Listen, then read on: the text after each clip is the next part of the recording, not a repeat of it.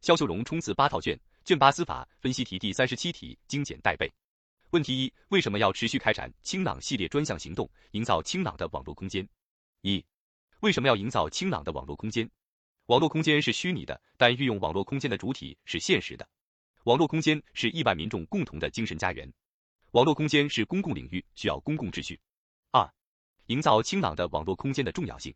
一、有序的公共生活是社会生产活动的重酒，是提高社会成员生活质量的基本保障，是社会文明的重要标志。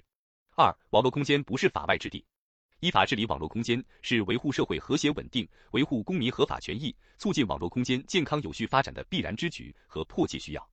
三、总结点题：一系列网络专项整治行动的开展，会使我们的网络家园会更加安全。